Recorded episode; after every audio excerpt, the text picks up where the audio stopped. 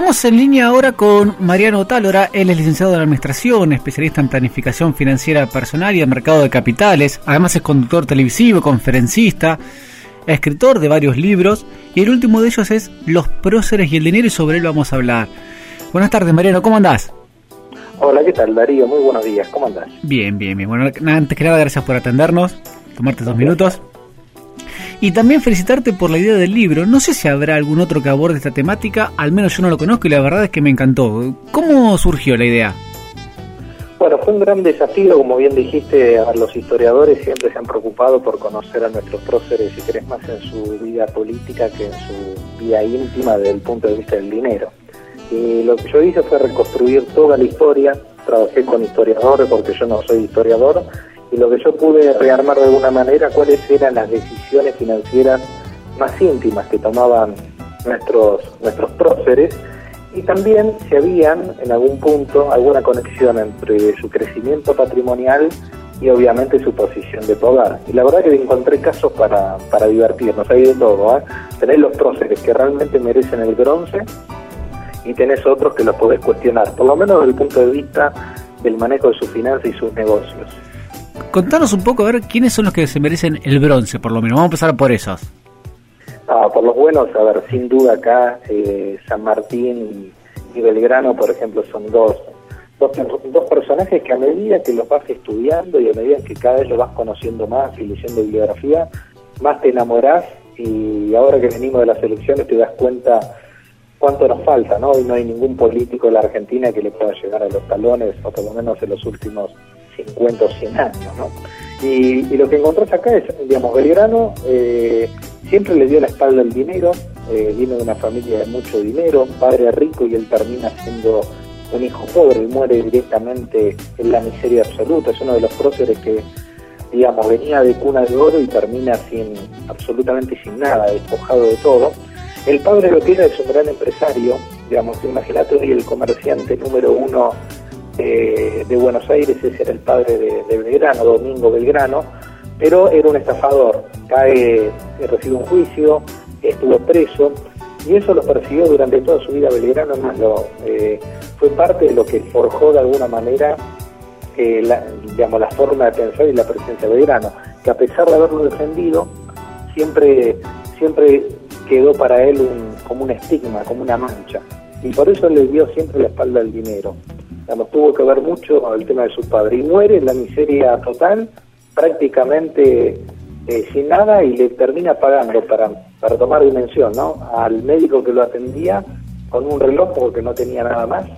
Eh, le termina pidiendo plata prestada a uno de sus enemigos porque no tenía realmente para, eh, para comer, para vivir, y él mantenía también a otras, a otras personas, y era tan pero tan pobre que el hermano, al morir, no había plata para su lápida y termina cortando un mueble de madera como si fuera una mesa y esa fue la lápida que tuvo eh, que tuvo Belgrano. En ningún momento encontrás ningún indicio de que Belgrano pudo haber intentado ni siquiera enriquecerse eh, con su posición de poder. Recordemos que el general Belgrano estuvo en muchas conquistas y podría haber tenido un, un pasar mucho mejor increíble, uno de los próceres más importantes que tuvo nuestro país, sin duda. Sí, aparte del punto de vista, a mí me encantó el punto de vista económico porque Belgrano fue de oficio el primer economista argentino. Eh, y a mí me encantó conocer sus ideas, eh, era realmente un, revolucionario para el momento, si querés, hasta no lo, no lo entendían muchos, eh, pero yo le destaco no solo su honestidad, su capacidad, era una de, las personas más preparadas de la época, es decir, en ese momento hablaba creo entre cuatro o cinco idiomas, que es algo obviamente totalmente destacable, que siempre intentó estudiar y superarse, pero a diferencia de otros próceres no encontré ninguna vinculación eh, con el dinero bajo su poder. Por ejemplo, si encontré a Rivadavia, Rivadavia nuestro primer presidente, que fue el que declaró, que inaugura la deuda externa del país declara el primer default de, la Argentina. Pero eso, si querés, es, nada en comparación con otras cosas que ha hecho eh, Rivadavia, porque uno entiende que endeudar al país o declarar el default también son cosas que a uno le exceden y no pasa solamente por la, por la persona de Rivadavia llegar a esa instancia. Pero Rivadavia fue una persona que sí, digamos, la vinculación entre sus cargos políticos y sus negocios siempre estuvieron relacionadas. Él hacía negocios con la banca inglesa y muchas veces tuvo que decidir si eh, defender de alguna manera la soberanía o, o, la patria o hacer algún tipo de negociado. Y te puedo asegurar que muchas veces inclinaba más hacer un negociado a quedar bien eh, con, con, la patria. Vos sabés que acá en, en, Bahía la plaza principal se llama eh, Rivadavia y el monumento más importante que tenemos es justamente el monumento Rivadavia. Y, y, uno que lee historia, eh, un poco ya sabía esas cuestiones. Eh, nada, a veces ¿qué, qué, tan alejados de la historia que, que hemos estado durante, durante nuestra historia justamente. Sí, pero también, mira, yo no quiero ser injusto porque mucha mucha gente a ver, durante todos estos años, todo vino el revisionismo. Yo no juzgo a los personajes desde el punto de vista político y obviamente cada uno tuvo sus hazañas, sus méritos y demás, y también hay que ponerlo en el adecuado contexto histórico. Okay, cuando estamos hablando de Rivadavia, el primer presidente, imagínate lo que era la Argentina y Buenos Aires en ese momento, era estaba devastada, era todo por hacer y, y es lógico que existan errores, ¿no? Nadie dice lo contrario. Pero sí encontré un afán en Rivadavia de siempre a ver, Rivadavia le encantaban los negocios. No era muy bueno para los negocios, por más que, por más que ha, hecho muy buenos negocios, pero no era un tipo muy habilidoso. Si querés, ser un tipo que siempre buscaba una, superación desde, ese lado. Y yo, Rivadavia es una de las personas que le cuestiona muchas muchas cosas y termina, otro otro de los, digamos, otro presidente termina en la miseria absoluta. Termina, digamos, termina como un, como un granjero inglés robado por sus sobrinas eh, de una manera, bueno, eh, de la peor manera, ¿no? Sin un mango también. ¿Y San Martín? Bueno, San Martín te había comentado que está a la altura de, de, Belgrano. San Martín, mira, eh, su pasar económico estuvo siempre relacionado con la guerra. ¿Qué significa esto? Que, bueno, era muy común que si vos eras militar, cada batalla, combate, etcétera, que vos participaras o ganaras, recibías tierras. San Martín hizo su patrimonio ligado a la tierra. Eh, él llegó a tener eh, propiedades tanto en Argentina, en Chile, en Perú, después también tuvo, tuvo en Francia, eh, pero también tuvo muchos altibajos. Llegó hasta, a caer en la bancarrota, es decir, prácticamente a destruir todo su patrimonio, porque él cuando se va a vivir a Mendoza y peleado justamente con Rivadavia, se encuentra con dos escenarios inesperados. Uno, que Perú declara el default y no le puede pagar su, si querés, su renta, su renta mensual, su pensión, y lo mismo le pasó en la Argentina. Entonces, al no tener ingresos, empezó a malvender sus propiedades, empezó a, eh, a tomar decisiones financieras algunas equivocadas, fue estafado también por familiares que no le, no le daban el alquiler que le estaban, que le estaban cobrando. Entonces pasó realmente momentos muy difíciles desde el punto de vista económico, pero San Martín termina el resto de sus días con un patrimonio más importante del que para mí se conocía o se. Termina con una fortuna importante, no termina, no termina pasando eh, ningún tipo de apuro, sino todo lo contrario, y gracias a que se alinearon todos los planetas. Como te decía, empezó a cobrar todas las pensiones y toda la deuda que de Perú, de Argentina, recibe también otras pensiones como, eh, como premio, empieza también a cobrar de tierras que supuestamente se le habían despojado o las había perdido, las empieza a recuperar. Y la frutilla del postre es que un gran amigo de él, que había sido un amigo de armas, terminó siendo el, principal banquero en Francia, que estamos hablando de Alejandro Aguado, y él al morir le deja un testamento de que se haga cargo no solamente de manejar su patrimonio, sino de sus hijos. Y ahí San Martín termina con ese broche de oro, primero manejando un patrimonio importante y segundo viviendo sin pasar ningún tipo de apuro. Tremendo. Y una pregunta, Mariano, ¿en, ¿en, qué invertían en aquella época generalmente? Ya dijiste algo, que adelantaste algo, muchos en tierra. Sí, sí, a ver, eh, la tierra era lo que sobraba, eh, mucha tierra, mucha tierra productiva también eh, los terratenientes, si querés, era ganado, ganado, tierra, no tanto construcción, porque paradójicamente eh, la construcción era muy cara, más cara que la tierra, que hoy no es, no es tan así. Es decir, antes comprar eh, leguas o mucha cantidad de hectáreas era muy, muy económico.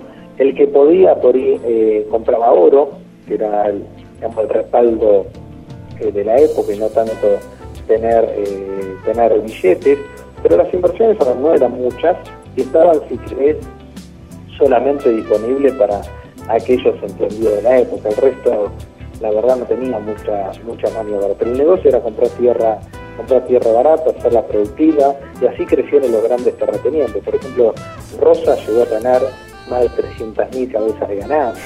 Estamos hablando de una cifra tremenda. Un disparate. Y, si vamos del lado de los cuestionados, ¿a quiénes pondrías? De, los cuestionados en cuanto a eh, eh, enriquecerse a través del ejercicio del poder. Bueno, uno sin duda me parece que tiene que estar en la lista de Roca.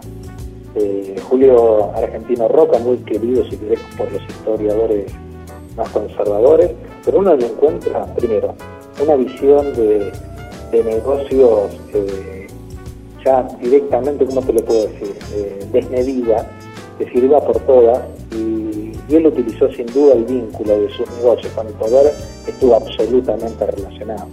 Ya te cuento un ejemplo para entender cómo funcionaba Roca. Roca compraba tierras por con 50 porque él sabía, no, por, no porque él fuera un gran visionario y decía voy a comprar esta tierra que mañana va a andar muy bien, sino porque él era el presidente y él decidía por dónde iba a pasar el ferrocarril. Entonces compraba tierra por centavos y él un año después hacía pasar el ferrocarril y esas tierras obviamente eh, se multiplicaban por 10 su valor, ¿no?